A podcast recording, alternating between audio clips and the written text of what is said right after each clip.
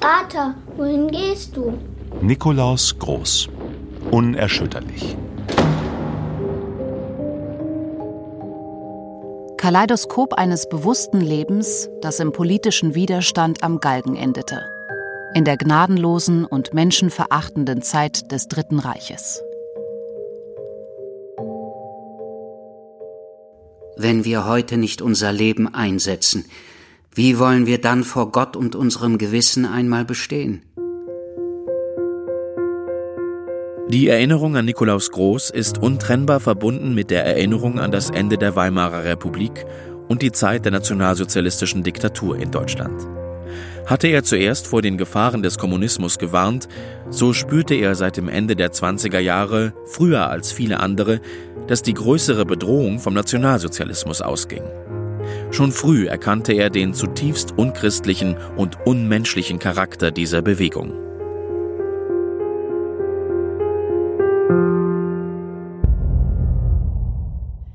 Nikolaus Groß wird am Nachmittag des 23. Januar 1945 in Berlin-Plötzensee durch den Strang hingerichtet. Den Verschwörern des 20. Juli wird ein Begräbnis verweigert, Todesanzeigen durch die Angehörigen untersagt. Die Leichen der hingerichteten Widerstandskämpfer wurden in der Regel verbrannt, ihre Asche verstreut. Ich kannte das Bild. Die Männer gingen mit nacktem Oberkörper zum Galgen. Ihre Jacke war lose über die Schulter geworfen, die Hände auf dem Rücken gefesselt, an den Füßen klappernde Holzpantinen. Ich dachte an Pfarrer Buchholz, wusste, dass er das Menschenmögliche, das Übermenschliche tun würde, um mit einem Wort, mit einer Geste die Todgeweihten zu erreichen. Und mit seinem Segen. So hat es Viktor von Gostomski, politischer Gefangener, Karl Faktor und vertrauter Mitarbeiter des katholischen Gefängnispfarrers Peter Buchholz beschrieben. Die Fürsorgerin Marianne Harpich beschreibt in ihrem Berliner Tagebuch Nikolaus Großgang zum Galgen. Die Schilderung beruht auf einem Bericht von Pfarrer Peter Buchholz. Er konnte Nikolaus Groß auch in der Haft seelsorgerisch betreuen. SS und Gestapo sind wie immer in Scharen erschienen zu dem Schauspiel der Exekution in Plötzensee. Ein Geistlicher darf nicht mit diesen Ausgestoßenen in ihrer letzten Stunde sprechen. Er darf sie auch nicht einmal stumm zum Galgen begleiten. Pfarrer Buchholz aber hat seine Getreuen. Er ist rechtzeitig benachrichtigt worden. Schnell ist er herbeigeeilt, verbirgt sich, wie schon manches Mal, in einem ihm gut bekannten Winkel und sieht die traurige Prozession der Todesopfer. Aufrecht und ruhig schreiten sie zum Galgen. Jeden Einzelnen segnet Pfarrer Buchholz. Nikolaus Groß neigt beim Segen still das Haupt. Buchholz kann so jeden Einzelnen aus der traurigen Prozession der Todesopfer segnen. Ich sehe sie noch auf den letzten Weg gehen. Einige übel zerschlagen und geschunden. Umgeben von Männern des Volksgerichtes und Gestapo-Leuten, die sich keine Phase dieses Schauspiels entgehen lassen wollten – und mit ihren Filmkameras jeden Augenblick festhielten, bis zu den letzten Zuckungen ihrer Opfer. Der hannoversche Scharfrichter Röttger und zwei oder drei seiner Gehilfen gingen auch am 23. Januar 1945 ans Werk. Immer hatte er eine Zigarette im Mund. Für jeden Getöteten kassierte er eine Prämie von 80 Mark und eine Sonderration Zigaretten.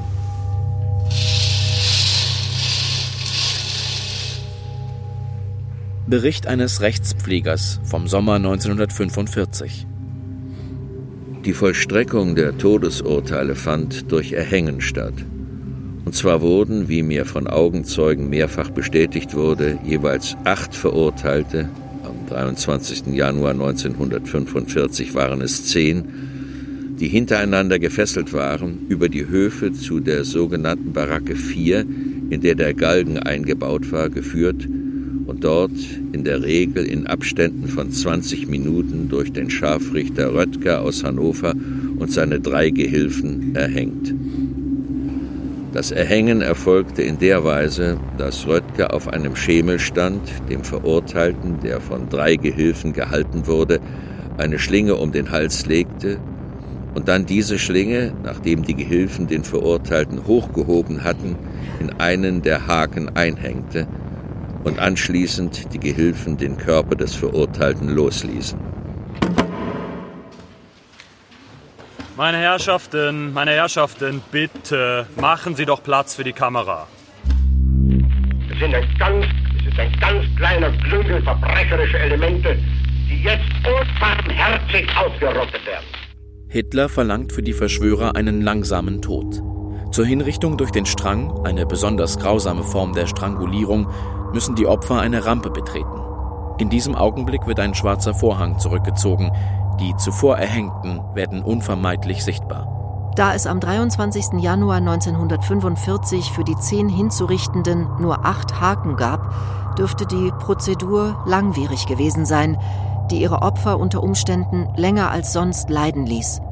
Einige der Strangulierten starben erst im Leichenraum neben der Hinrichtungsstätte, einem von Bomben beschädigten Raum, eiskalt, der die Toten zuletzt schnell gefrieren ließ.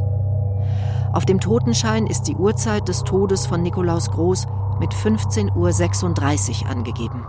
Eine ganz kleine Clique ehrgeiziger, gewissenloser und zugleich unvernünftiger, verbrecherisch dummer Offiziere hat ein Komplott geschmiedet, um mich zu beseitigen und mit mir den Stab praktisch der deutschen Wehrmachtsführung auszurotten. Sie töteten einen Beter, einen Gerechten, einen Zeugen. Mit ihm starben Theodor Haubach, Helmut James, Graf von Moltke, Franz Sperr, Reinhold Frank, Ludwig Schwamp, Hermann Kaiser, Busso Thoma, Erwin Planck, Eugen Bolz. Alfred Delp, der am 2. Februar 1945 hingerichtet wurde, schrieb damals, er sei der Einzige, der im Eisen geblieben ist. Und weiter, alle zum Tode Verurteilten haben die Kommunion empfangen. Die Opfer sahen ihr Volk von Hitler und seinen Helfershelfern verführt, betrogen und verlassen. Und sie fühlten, unbedingt handeln zu müssen, auch im Fall eines Misserfolgs. Zu ihnen zählte Nikolaus Groß, ein Mann der Lebenstapferkeit, Demut und Güte, aber auch ein Mann des Gewissens und sittlicher Konsequenz. Wo ein Mensch in Not ist, müssen wir barmherzig und mitleidig sein, wie Christus es gewesen ist. Wo Unrecht geschieht, müssen wir tapfer für das Recht und die Wahrheit eintreten, wie Christus es uns gelehrt hat. Vater, wohin gehst du? Mir steht noch immer brennend das letzte Wort in der Seele. Vater, wohin gehst du? fragte mich die kleine Leni als ich am 12.8. aus dem Hause ging. Erinnert wurde ich in meinen Gedanken oft daran. Aber ich weiß auch, dass ich dahin gehe, wohin mich der Wille Gottes weist.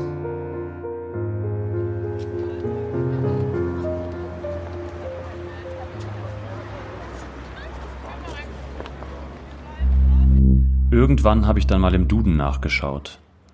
Märtyrer, der, Substantiv, maskulin. Jemand, der sich für seine Überzeugung opfert oder Verfolgung auf sich nimmt. Vom griechischen Martis, Blutzeuge.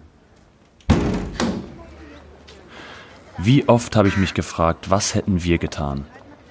Nun schaue ich aus dem Fenster auf die Nikolaus-Groß-Straße. Der Stolperstein vor der Nummer 6a ist jetzt von Frost bedeckt, doch ich weiß, wo er liegt. Sieben Kinder zurückgelassen. Sein Leben zu geben, Woher nimmt ein Mensch diese Kraft, wenn nicht aus der tiefsten inneren Überzeugung? Katholizismus und Humanismus sind da schließlich gleich. Jeder muss der sein, der bleibt, sagt Vater Panelou in Albert Camus Die Pest, nachdem er das leidvolle Sterben eines Kindes begleitet hat. Es gilt, alles zu glauben oder alles zu leugnen. Und wer würde es wagen, alles zu leugnen? Ein Kranker, dem der Arzt von der Predigt berichtet, kommentiert mit den Worten Wenn der Unschuld die Augen ausgestochen werden, muss ein Christ den Glauben verlieren oder sich darein fügen, dass ihm selbst die Augen ausgestochen werden. Vater Panelou will den Glauben nicht verlieren.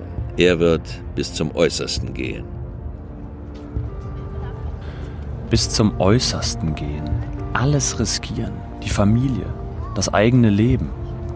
Aus dem Glauben heraus, welcher er auch sein möge, der somit auch zum Glauben an den Menschen selbst wird. Aus dem Lexikon der Weltreligionen. Der Mensch, hebräisch Adam, greift nach der Freiheit, nämlich nach der Möglichkeit, Gut und Böse zu unterscheiden. Der Christ wird nicht zum Märtyrer um des Martyriums willen, sondern weil er konsequent für Recht und Freiheit des Menschen eintritt. Insofern stellen sich Märtyrer den Konflikten, die sie beseitigen wollen. Sie suchen nicht den Tod, sondern das Leben für alle Menschen. Und vor allem für die ganz konkret, für die sie eine besondere Mitverantwortung tragen. Märtyrer werden getötet, weil sie das Leben verteidigen. Sie sterben um des Lebens willen. Und hier in unserer Krypta steht an der Stirnwand Christus mit gefesselten Händen zwischen Annas und Kaiphas. Er ist so ein Mann der Schmerzen da. Und ich dachte, das ist mein Vater auch gewesen. Ein Mann der Schmerzen. Er hatte auch gefesselte Hände. Selbst als das Urteil vollstreckt wurde, als er aufgehangen wurde, hat man ihm die Fesseln seiner Hände nicht gelöst. Und zum ersten Male habe ich diese Worte ex homo, Mensch betrachte. Das ist mir, dieses Lied haben die da gesungen, das ist mir, also ist mir zum ersten Mal richtig kalten Rücken runtergelaufen. Habe ich gedacht, also das, was Christus dadurch gemacht hat, ich denke, es ist nicht arrogant, wenn man sagt, das hat der Vater sicher auch durchgemacht. Er war genauso allein, genauso verlassen. Im Gedenken an ihn und seine Mitstreiter sagte Johannes Stein von der katholischen Arbeitnehmerbewegung, Sie hatten den Mut und die Kraft, sich gegen eine Politik aufzulehnen, deren Grundlage Hass, Ausschluss und Entmenschlichung war. Ihre Haltung ist, und nicht nur in Gedenken, sondern gerade heute, auch Auftrag und Pflicht, hier und überall auf der Welt unsere Stimme laut und offen gegen Nationalsozialismus und Rassismus zu erheben. Mascha Kaleko, nie wieder Krieg. Nie wieder Krieg. Und nicht wie Friede auf Erden. Das war eine ganz gemeine Schweinerei. Was mich betrifft, ich war ja nicht dabei. Wir räumen auf, das muss jetzt anders werden. Zum Fluge schmieden wir das Schwert. Wo hab ich das schon mal gehört? Jedes Zeitalter hat seinen eigenen Faschismus, schrieb einst der italienische Schriftsteller und Chemiker Primo Levi, der das Vernichtungslager Auschwitz überlebt hatte. Und solange das so ist, braucht auch jedes Zeitalter Menschen wie Nikolaus Groß. Wir brauchen ihn als Vorbild, als Ideal und als Mahnung daran, dass wir alle in uns selbst die Kraft finden können, an den Menschen zu glauben und für diesen Glauben zu kämpfen. Vor allem soll mein Vater ein Stein des Anstoßes sein und bleiben, wo die Würde des Menschen mit Füßen getreten wird, wo die Folter regiert und wo Menschen sterben müssen weil sie den Interessen der Mächtigen im Weg stehen.